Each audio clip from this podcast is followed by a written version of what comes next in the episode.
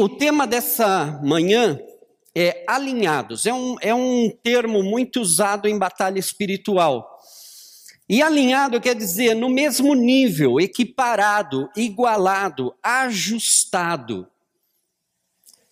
Nós precisamos entender que às vezes nós estamos buscando a Deus desalinhados, fora do padrão de Deus. E é por isso que muita gente, não, eu creio em Deus, Deus isso, Deus aqui, Deus ali, mas você não vê a vida de Deus naquela pessoa, mesmo ela afirmando por A mais B de que ela crê em Deus. E nós precisamos nos alinhar ao reino de Deus, porque senão não funciona. É tão absurdo isso, porque a Bíblia, ela está mais cheia de princípios do que de doutrinas. As doutrinas são usadas pelos homens. Não pode isso, não pode aquilo, aqui não pode de um jeito, você vai para outra nação e lá pode, mas os dois são cristãos. Por que lá pode e aqui não pode? Por quê? Porque isso é coisas de homens, costume de homens. Mas existem princípios na Bíblia que funcionam tanto para quem crê como para aquele que não crê. Vocês conhecem várias leis. Se eu coloco um budista, um cristão, um ateu, lá em cima do prédio e obrigo os três a saltarem, o que, que vai acontecer? Vão se esborrachar aqui embaixo. Por quê? Porque um princípio, uma lei universal está sendo usada. Ela serve tanto para aquele que crê como aquele que não crê. E a Bíblia está cheia de princípios que hoje, curiosamente, estão sendo usados mais pelas pessoas que estão lá fora do que dentro da igreja. Para nós que temos Bíblia em várias versões e, e podemos marcar, colorir, e nós não estamos focados. E é por não estar focados, é por isso que a nossa vida não representa aquele Jesus que a gente fala que crê. E eu fico intrigado porque não adianta eu saber toda a Bíblia e ver que uma pessoa que nem crê em Deus está usando princípios que eu conheço da Bíblia e esses princípios estão mudando a vida dessas pessoas. Eu tenho assistido várias conferências com empresários, pessoas que estão fazendo diferença no Brasil e no mundo.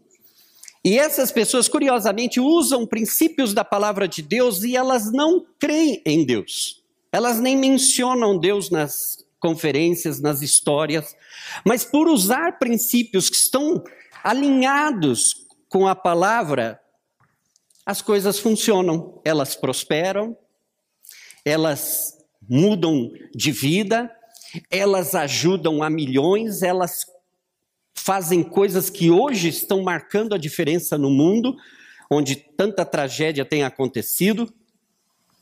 E hoje a mensagem é justamente para que eu e você entendamos isso. Se algo não está passando nas nossas vidas de fé, é porque alguma coisa não está em sintonia, não estamos sincronizados, caiu o Wi-Fi com Deus. E é por isso que nós tentamos, e você fica vendo aquela, né, em muitos aplicativos e na web, você fica vendo aquele círculo rodando, rodando, e sabe, vai se esquentando cada dia, né? Se falta, passou de um minuto, já é uma eternidade para nós hoje. Para quem lembra de internet de escada, que levava uma hora só para acender. Então, é, por que, que não está funcionando? E hoje eu quero trazer essa reflexão para que vocês parem e pensem: será que eu não estou fora de sintonia? Será que eu não estou fora do alinhamento de Deus? Esse termo se usa muito em guerra espiritual, por quê? Porque se você não vai para uma batalha, se você não estiver preparado, se você não estiver alinhado, não se meta a bobo a querer guerrear com um exército se você não está preparado nem com a pistola. Não queira dar-se de valente e lutar uma guerra que você já perdeu antes de entrar nela. A vantagem é que em Cristo alinhados em Cristo, aí sim a nossa vida muda. Em Cristo somos mais que vencedores. Mas existe uma diferença entre ser vencedores, esses garotos foram lá para Fortaleza, antes estiveram no regional, ganharam medalhas. Parou a vida deles aí? Não. Eles vão ter que seguir treinando para ir para um próximo campeonato, para ganhar outra medalha. E aquela coisa, porque eu não ganhei o primeiro lugar? Porque tinha alguém superior a mim, mais preparado do que eu. Na próxima eu tenho que me preparar mais. Então é contínuo. O que nós fazemos na vida de fé? Nós tomamos a vitória de Cristo e descansamos. E a obra de Deus não é feita por osmose, não nasce do nada. Ela é feita com esforço, com, com aplicação. E eu quero usar essa analogia dos atletas para que nós entendamos o que é estar alinhado ao corpo de Cristo. Eu e você devemos estar alinhados com o reino de Deus para poder desfrutar de todas as promessas de Deus. Não é possível querer viver no reino e ao mesmo tempo não estar adequado ao reino. Você só pode obedecer aquilo em que você está disposto a confiar totalmente. No reino temos um rei e seguimos as suas ordens. Olha o que diz em 1 Coríntios 9, 24. Vocês não sabem que dentre todos os que correm no estádio, apenas um ganha o prêmio? Corram de tal modo que alcancem o prêmio. O que, que a Bíblia está dizendo? Que não é para ficar parado, é para correr. Tem que correr, tem que se esforçar, tem que seguir adiante, tem que dar passos, porque senão a vitória não vem. Ah, eu sou mais que vencedor em Cristo e fico aqui parado vou morrer de fome, desempregado e por aí vai. Por quê? Não, mas eu tenho a vitória, eu sou mais que vencedor em Cristo Jesus. Sim, você é, a vitória já está garantida. O problema é o que você está fazendo para alcançar esta vitória. O que você vai fazer para alcançar esta medalha? Se os atletas não tivessem treinado, e como um diz, se não houvesse essa questão do treinar e a oportunidade, a ajuda e tal, foi todo um processo para que eles estivessem no campeonato. Mas de que valeria tudo isso se chegasse lá na hora na pista, ele falasse: "Ah, vamos tirar uma selfie aqui e mandar e não correr"? Teria resultado? Não. É o que nós estamos fazendo com a nossa vida de fé. Nos alinhamos no princípio, ah, eu quero Jesus, Jesus é bom, a solução da minha vida é Jesus. Aí eu tiro uma selfie com Jesus e espero que Jesus faça o resto. E eu fico aqui vendo a selfie e compartilhando a selfie para todo mundo. E todo mundo fica olhando e fala: Maurício, mas faz 20 anos que você tirou essa selfie, e daí para cá? O que, que aconteceu? O que, que mudou na tua vida? Nada. Por quê? Porque eu parei de correr. E a palavra diz: corram de tal modo que alcance o prêmio. O que, que a palavra está dizendo? Não pare. Não deixe que nada nesta vida te crie obstáculo para que você pare. Por quê? Porque dificuldades vêm. Eles treinaram, mas se não houvesse as passagens, o lugar para onde eles fossem dormir e poder comer, eles não teriam chegado. Então, existe todo um caminhar. Apesar de estar preparados, muitas vezes nós não estamos conectados ou alinhados com as coisas que Deus quer para as nossas vidas, e é por isso que nós sofremos. E, na verdade, nós estamos sofrendo por ser babacas. Por quê? Porque nós não estamos entendendo as verdades básicas da palavra de Deus. Mas eu creio em Deus, glória a Deus, aleluia. E a gente enche a nossa boca, mas Deus está vendo o nosso coração. E Ele sabe que aqui dentro, às vezes, eu estou mais duvidando do que crendo. Eu falo da boca para fora. Se eu perguntar quem crê em Deus, todo mundo, amém. ok, você crê em Deus, e por que você não faz aquilo que Deus colocou para você fazer? Ah, mas é porque é difícil, é porque isso, é porque aquilo. Tem que ter um sentido. Que atleta Se um desses garotos quer ir para a Olimpíada, vocês acham que eles vão passar os próximos meses e anos de balada em balada e depois querer ser campeões na Olimpíada? Não. Que, que eles vão fazer? Eles vão cortar muita coisa, diversão, são jovens, e vão treinar, treinar, treinar, treinar, treinar, treinar, treinar, treinar, treinar, treinar, e ainda assim correr o risco de perder.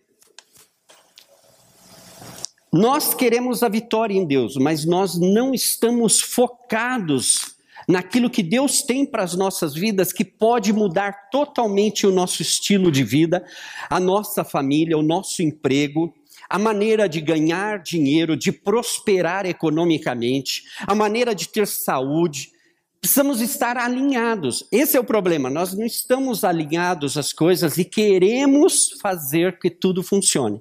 Tem muita gente no reino de Deus igual aqueles que prometem dieta primeiro dia do ano. Pernil, peru, sei lá mais o que, um banquetaço no final do ano, mas você está naquele dia prometendo que eh, agora eu começo a dieta. Vai passar o ano e você não vai fazer nada, mas você fala. E, e, e sabe qual é o maior problema? Você acredita no que você fala e acha que está fazendo tudo bem. Até que alguém fala: Olha, você não está tão magrinho assim, você está gordinho, hein? Tá sobressalente. Aí você começa a ficar incômodo. Não, essa pessoa está de mal de mim. Ela está te falando uma realidade. E até cair a ficha de novo para você entender, nós precisamos ver por que, que nós não estamos correndo. Qual é o prêmio da nossa fidelidade a Deus? Vocês já pararam para pensar? Há um tempo atrás falei que a salvação, o maior prêmio da nossa salvação é a nossa eternidade. Muita gente ainda não entendeu. Ah, e agora eu já citei Jesus, eu vou para a igreja, Deus vai me abençoar, eu vou prosperar, vou casar, vou comprar carro, vou comprar casa, vou ter um big trabalho, eu vou governar, aleluia, glória a Deus. Não, Deus não te salvou para isso. Deus te salvou para que você não morresse e fosse condenado para o inferno. Deus te salvou porque Ele te ama e Ele quer te ver cara a cara. Ele quer ter um relacionamento começando daqui e indo até a eternidade. Não vale a pena pensar, e quando eu chegar lá eu quero ver Moisés, eu quero ver Jesus. Eu... Não, você tem que ver aqui. Agora, no mundo do Espírito, através do Espírito Santo, você tem que contemplar a face de Jesus, você tem que começar a andar com Ele aqui, porque a salvação já foi entregue, a salvação já é tua, é grátis, você já recebeu, você não precisa fazer nada para isso. Agora, o que você tem que fazer? Você tem que abrir o presente e usar o presente que você recebeu. E esse é o problema. A gente fica encantado com os embrulhos, com as fitinhas bonitinhas e tal, e não abre o pacote.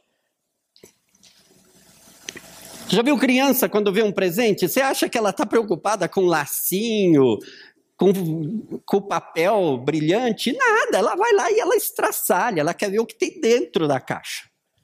E é o que vocês precisam começar a focar. O que, que, tem dentro da caixa que eu recebi? Eu ganhei um presente de Deus, a salvação eterna. Existe muita coisa relacionada com essa salvação que eu ainda não estou usufruindo. Por exemplo, você é salvo por Jesus Cristo e em Cristo você consegue muitas coisas. Em Cristo você tem tudo. Mas você precisa entender isso, crer nisso e começar a viver de acordo com aquilo que você crê. Por que, que a maioria dos crentes não creem? Por quê? Porque a Bíblia é simplesmente um material e não um guia. Nós já brasileiro, latino-americano por por natureza não lê manual. A Bíblia é o manual do fabricante que criou o homem. E ela está cheia de informações para que esse computador funcione 100%. E às vezes você está lá apertando o botão, botão, e ai, por que, que não funciona? Por que, que não funciona? Você leu o manual? Não. Então, lá no manual você vai descobrir que você está apertando o botão errado. Quando você lê o manual, aí você vai aprender qual é o botão correto, qual é a forma que você usa para que isso funcione. E nós precisamos do manual. E nós precisamos entender isso. O que você está esperando de Deus no final das contas? Você já parou para pensar? Você vem no culto todo dia, agora eu estou na igreja, glória a Deus, eu estou feliz com Deus, Deus, ai, é maravilha tal. Legal, isso é passável, é emoção. E quando terminar a emoção? Quem casou? Temos aqui o. Na Bolívia a gente fala os flamantes noivos. Eu não gosto muito dessa palavra, mas os flamantes noivos, recém-casadinhos. Tudo é lindo, a festa, tudo é gostoso, mas essa alegria passa. Aí vem o perrengue do dia a dia, pagar conta, o relacionamento, levantar de mau humor, discutir, não concordar. E às vezes a gente se ilude porque a gente gosta da festa, da pompa, tudo isso é bom, é gostoso, nós fomos criados para isso. Deus é um Deus de festa. Em Israel tem festa, cada dois meses tem uma festa em Israel, porque Deus é um Deus de festa. Ele ama a festa. Ele criou a festa. Agora, o problema é, as festas em Israel são para reflexionar sobre aquilo que estava passando. A festa das colheitas, que é muito é, usada nas igrejas evangélicas tal,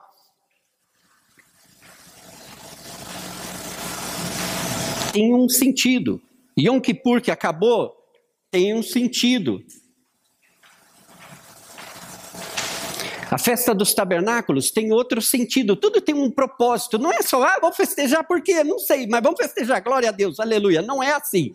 Vamos festejar por quê? Porque nesse período Deus fez e Deus falou e Deus operou e Deus isso, isso, isso. Tem um propósito, estão alinhados com as coisas de Deus. Você sabe, afinal de contas, por que, que você está servindo a Deus? Porque pode ser que você está servindo a Deus, só Deus sabe por quê. Nem você sabe. Você entende o propósito de ter sido salvo por Cristo Jesus? Isso eu quero enfatizar aqui hoje, por quê? Porque nós somos da igreja. E há uma confusão tão grande que a gente coloca assim: se você estiver sentado no banco de uma igreja, você é crente. É mentira. Você pode assistir todos os cultos em todas as igrejas, assim como você pode dormir numa garagem e não se transformar em um carro. Você pode sentar no banco de igreja e você não vai virar crente. Aliás, novidade para vocês que ainda não perceberam que esse termo está errado. Ninguém vira crente. Você tem que crer primeiro com o teu coração, depois confessar com a tua boca que Jesus é o teu Senhor e aí ele envia o Espírito Santo dele para viver em você, e a partir de aí você é uma nova criatura, é o que marca a diferença entre você e toda a humanidade. Se você não nascer de novo da água e do Espírito, hum, outro termo em quechua, hoje eu estou com Bolívia na minha mente, manacante, não vai dar certo. Você tem que nascer de novo, para ter um novo espírito. E isso não é obra tua. Você só tem que acreditar no que Deus já fez e você receber. Aí você recebe, você a partir de aí você é uma nova criatura. Joia. Agora eu sou uma nova criatura. E daí? Agora você tem que viver alinhado como nova criatura. Aí você já não vive do teu jeito. Você vive de acordo ao que Deus determinou para a tua vida. Um conselho para você que nunca leu a Bíblia. Começa a ler o Novo Testamento e começa a marcar em Cristo, por Cristo. Marca todas essas expressões, principalmente as cartas de Paulo. Em Cristo, por Cristo. É em Cristo que eu sou. Maurício é um brasileiro. Grande coisa. Em Cristo sou mais que vencedor. Em Cristo estou assentado nas regiões celestiais e posso mandar no diabo mas é em Cristo. Sem Cristo, manacante. Nós precisamos de ter uma noção daquilo que nós estamos fazendo, porque senão, gente, infelizmente tem muita gente indo para o inferno, abraçada numa Bíblia, acreditando que está indo para o céu. E não é assim que funciona. O mundo tem princípios, e esse princípio funciona até para os que estão aqui dentro, como os que estão lá fora. Existem princípios financeiros. Se você obedece esses princípios, dentro e fora da igreja, você vai prosperar. Não depende de, ai, é que eu creio ou não creio em Deus. Não, isso não tem nada a ver. Depende se você crê na palavra deste Deus. E eu quero colocar isso porque, porque nós às vezes estamos. Ah, Agora, animados pela galera do atletismo, ai, Denil, eu vou ser atleta. Mentira, ele vai chegar lá ver um bando de barrigudos pensando em comer churrasco e querendo ser atleta e querendo bater nos garotos lá. Não, eu vou ganhar.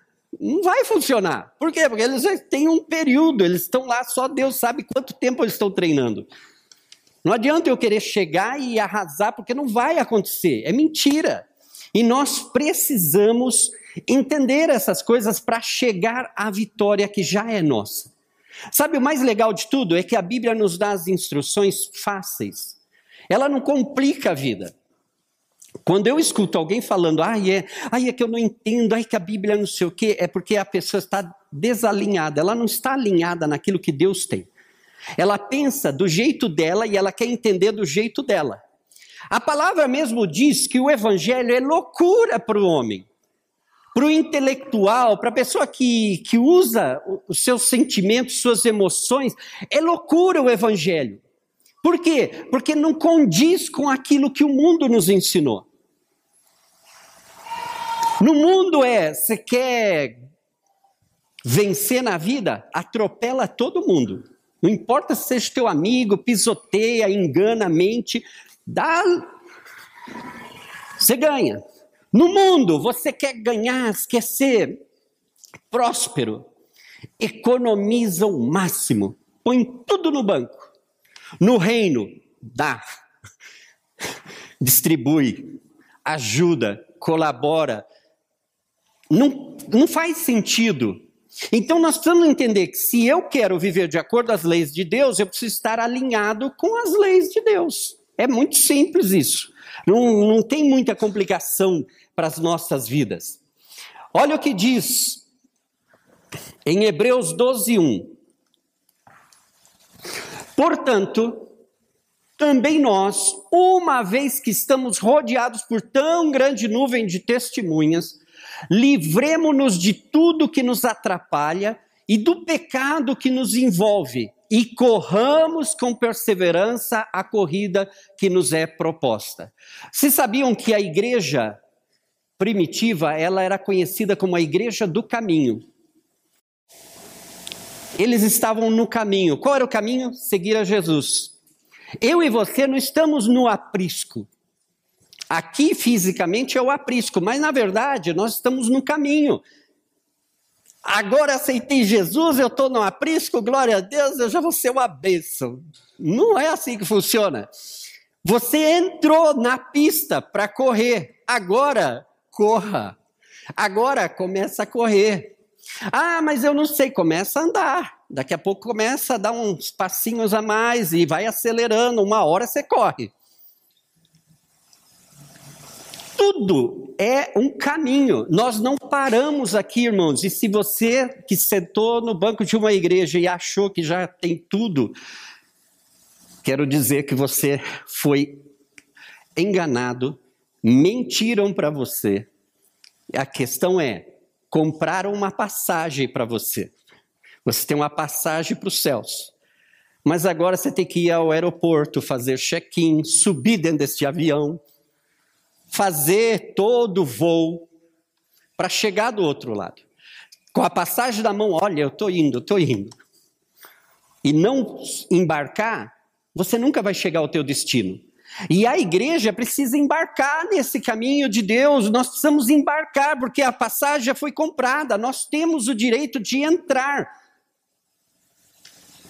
Agora a questão é: o que, você vai fazer com aquilo que você já recebeu? Você vai pôr isso para funcionar? Porque aí diz muitas coisas. Livremos-nos de tudo que nos atrapalha e do pecado que nos envolve.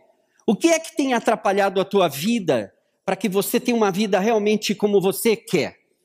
Você pede a Deus que mude, que abençoe a tua casa, a tua família, mas o que, que você está fazendo para mudar a tua casa, a tua família?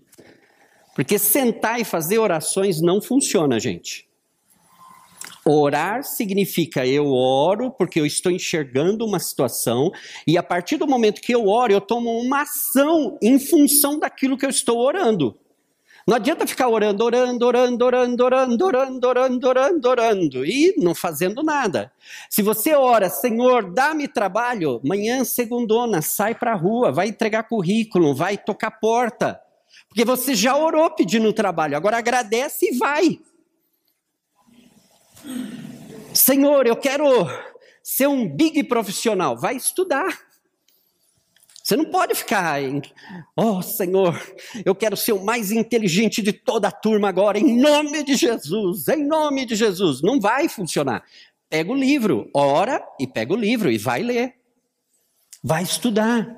Aí você vai alcançar. Eu quero ganhar medalha. Vai treinar.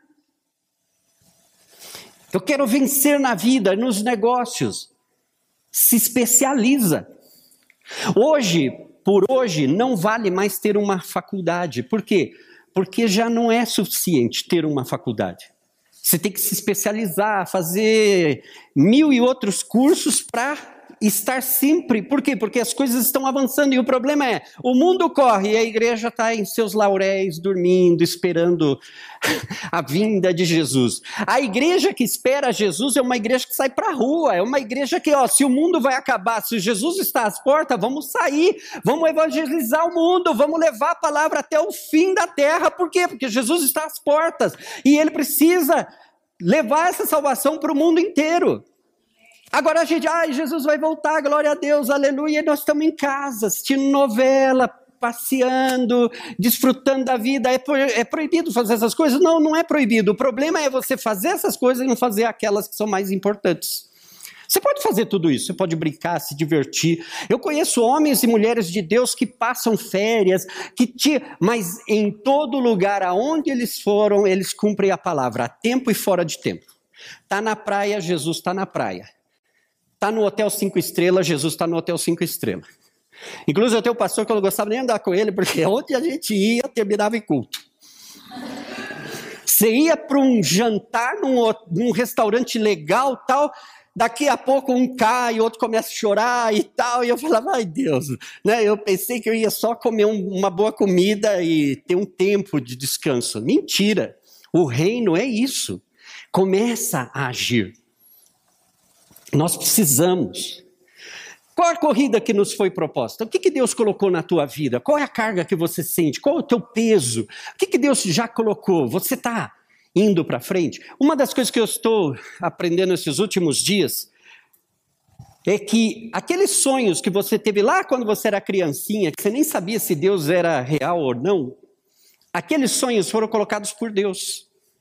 E hoje, depois de toda a vida tribulada que você já teve, mesmo assim, Deus ainda está interessado naqueles sonhos. Ele colocou aqueles desejos em cada um de nós, por quê? Porque esse é o propósito dele para as nossas vidas. E é por não perceber essas coisas que a gente fica insatisfeito na igreja. Ah, eu estou aqui, ah, eu venho aqui, ah, eu participo, mas a minha vida não, não é a vida de um vencedor. Parece que eu sou um fracassado, a vida é eterna. Mas não é isso. Por quê? Porque eu não estou alinhado. Porque se eu estou alinhado com Deus, as coisas começam a correr. E sabe, Deus quer que nós estejamos alinhados, conectados com Ele, para quê? Para que as coisas que Ele já colocou em nós comecem a funcionar. Deus nos dá um carro, Está lá fora esperando, nos entregou os documentos e a chave. Se você não se levantar, ir lá, abrir a porta e ligar o carro, você não vai andar de carro. Ai, mas eu tenho um carro. Olha, Deus me deu, Deus me deu, aleluia, glória a Deus, eu tenho um carro. Olha, olha a chave, olha o documento aqui na mão. Sim, mas ele deu para fazer alguma coisa, tem um propósito. O propósito é: pega isso e usa para o final do propósito. A dádiva que eu estou aprendendo agora, para gente que já passou por muitas coisas e às vezes a gente fracassa três mil vezes por dia, é o propósito que Deus colocou na tua vida lá no princípio é o final da história, da tua história. Significa que não importa quanto pecado você tenha cometido, não importa quantas pisadas na bola você tenha feito, não importa a vida totalmente do avesso que você tenha tido. O objetivo de Deus é reverter toda essa situação para que você termine bem. O objetivo de Deus é que você ganhe uma medalha. O objetivo de Deus é que você alcance a medalha. Ah, mas tropeçou, não importa, continua. É o que diz aí. Nós precisamos nos livrar de tudo aquilo que está nos atrapalhando. O que, que tem atrapalhado a tua comunhão com Deus? Porque às vezes eu não leio a Bíblia, mas passo três horas no Facebook. Alguma coisa está errada comigo.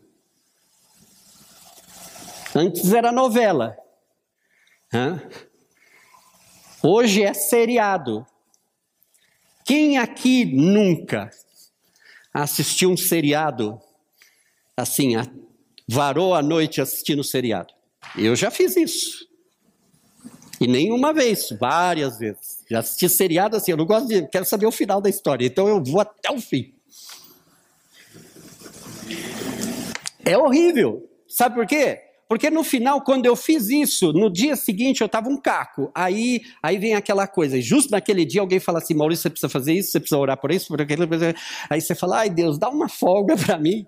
Aí veio o Espírito Santo e falou: olha, na hora que você devia estar tá treinando, não é pecado ver o seriado. Você pode ver. Divide, assiste no tempo que você está de folga.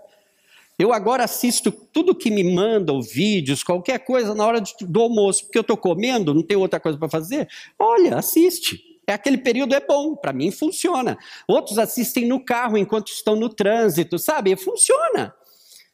A gente tem que equilibrar as coisas, a gente tem que saber o que é que está te atrapalhando e quais aqueles pecados recorrentes na nossa vida. O que, que tem atrapalhado a tua vida de fé que vira e mexe você está lá? Eu fui salvo da condenação, preste atenção nisso. Eu fui salvo da condenação eterna através do sacrifício de Cristo na cruz. Eu tenho um espírito novo, é isso que você tem.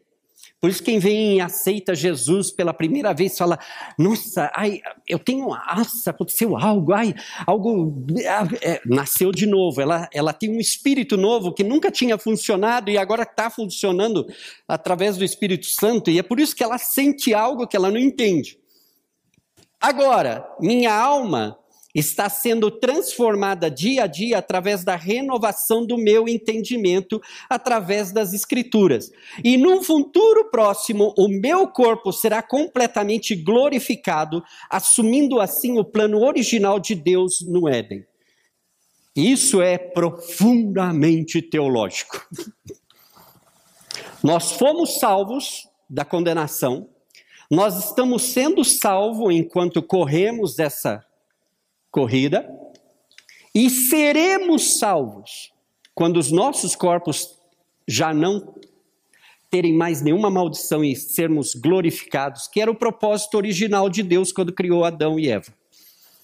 Corpos glorificados. A própria presença de Deus vai te vestir. Nossa, é o máximo. Aí você não vai ter doença, não vai ter deformidade, você nasceu sem perna, lá você vai ter perna. Você perdeu um braço no meio do caminho, lá você vai ter o braço perfeito. Você já não tem a dentadura, lá os teus dentes vão estar perfeitos e não é implante.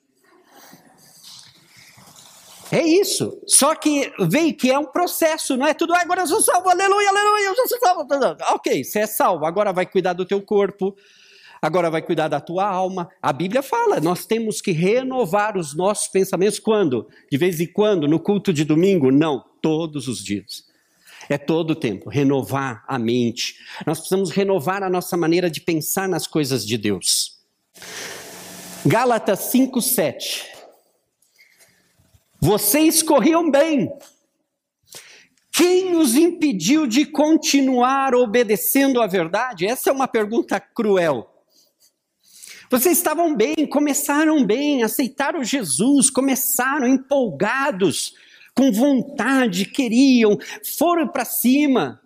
Aí, de repente, no meio do caminho, começa a ver problemas, conflitos, situações e você começa a decair, a desanimar. Aí a Bíblia já não é tão interessante, orar só quando aperta o sapato comunhão com os irmãos? Ah, ah não, hoje eu não estou muito bem, eu vou ficar aqui em casa. O que tem impedido você de ser fiel a Deus e às Escrituras? Para começar, para você que fala, ah, ler a Bíblia é uma dificuldade, eu não sei ler a Bíblia, ai, a Bíblia é tal. Peraí. Primeiro, há que nascer da água e do Espírito. Se você não está enxergando a Bíblia, peça ao Espírito Santo que ilumine a palavra para você. Já começa daí nós temos um bom professor. E ele sabe como fazer você prestar atenção. Sabe como eu comecei a ler a Bíblia? Recém-convertido, eu estava disposto, se Deus falava assim, pula lá no meio da rua, eu pulava. Estava disposto, só que era preguiçoso. E olha que eu gosto de ler, mas a Bíblia parecia um livro fechado para mim. E ainda eu, eu nasci numa igreja escatológica, que falava muito dos tempos e tal, e em Daniel, o livro de Daniel foi selado para que aquele entendimento só viesse à tona nos últimos dias. Eu escutava isso, eu falava, bom, ainda não estamos nos últimos dias e esse conhecimento está velado para mim. Usava uma desculpa bíblica para dizer por que, que eu não entendo a Bíblia. Até que um dia, o Espírito Santo veio e falou assim: presta atenção nos erros de português da tua Bíblia. Eu achava que a Bíblia era um livro sagrado e, portanto, os impressores não erravam. E foi por buscar erros de português que eu descobri que a Bíblia tinha ponto de interrogação, que coisas que eu falava, Deus falou que é assim, Deus não estava falando, Deus estava perguntando. Eu é que estava entendendo errado. Que tinha vírgula, ponto e vírgula. Então aí, comecei, aí começou a ter sentido a palavra de Deus. Por quê? Por uma coisa estúpida. Quando eu parei para pensar naquilo que estava lá, aí começou, eu desmistifiquei aquilo, ai, que é espiritual, é que eu preciso de um raio celestial para entender as escrituras. Mentira do diabo. Isso não é verdade. A Bíblia diz que a própria unção nos ensina. Se você clamar ao Espírito Santo, e nós, como igreja, precisamos clamar muito para que seja derramado sobre as nossas vidas o Espírito Santo que ele nos ensine o caminho. Eu conheci pessoas analfabetas que vivem no caminho, que discutiram com teólogos e ganharam. E era analfabeta a mulher. Como ela pôde? Porque ela tinha o Espírito. E o Espírito te ensina, a própria unção te ensina. Você não precisa vir na igreja para saber a novidade aqui, você precisa descobrir a novidade lá na tua casa. E quando vier aqui o pastor falar, você falar assim: Nossa, testifica no meu coração, porque essa semana o Espírito Santo falou isso para mim. Está testificando, porque o Espírito já falou comigo. Não é melhor? Eu não gosto de vir ouvir novidade dos outros, eu gosto de ouvir a novidade do Senhor. É legal quando você escuta uma palavra e você fala, eu já sabia. Nossa, o Senhor já me tocou isso. Nossa, o Senhor já abriu os olhos. Eu tenho me comunicado com os jovens do avivamento aqui no Brasil, e, gente, eles têm umas palavras que de vez em quando eu, eu escutei uma do Victor Azevedo, eu falei, pô Deus, tá de brincadeira, né, Senhor? Puxa vida, eu sou mais velho, eu devia ter tido isso para mim. Né? Eu devia ter descoberto isso antes que ele, ele é o pivete. Por que, que ele descobriu? Porque ele buscou. Simples. Não é questão de ser velho e jovem, é questão de buscar. Quais pecados que ainda são recorrentes na sua vida e que o impede de alcançar a plenitude de Cristo? O que é que está te barrando para ser um fiel cristão de, de Jesus? E quando eu falo pecado, gente, pecado é errar o alvo. Pecado é você fazer coisa, você pode vir para a igreja e errar o alvo. Você pode estar tá fazendo errado, você pode estar tá errando o ministério, você pode estar tá servindo a Deus pensando que você é craque numa área e Deus está te chamando para outra, você está errando o alvo. E essas coisas te afastam de Deus. Às vezes, dentro da igreja, a gente. Quantas vezes os pastores, a gente vê pessoas dentro da igreja frustradas, desanimadas com o ministério, por quê? Porque elas erram um alvo dentro da igreja. Elas começaram a fazer coisas, mas descobriram que não era aquilo. Aí ficam frustradas porque acreditam que tudo que faz dentro da igreja é para Deus. E não é assim que funciona. O que, que, você vai fazer a respeito? Mude a sua posição e alinhe-se ao reino de Deus para usufruir de tudo que você já recebeu através de Cristo. Sabe, as respostas já, já foram dadas. Agora é uma questão: você quer treinar e adquirir conhecimento? Você quer realmente continuar correndo? Ou você vai desistir agora? Que frustração seria para nós que acompanhamos os garotos para ir para Fortaleza e estamos acompanhando os, os garotos lá da pista. Que o cara chegasse aqui e falasse: Ó, oh, gente, foi a minha medalha, mas eu estou me aposentando hoje. Puxa, eu pensei que ia dar para mais. Vai ver outro campeonato, vai ter 2018 e 2019, 2020, aí tem muita chão ainda. Vão ganhar tudo? Não.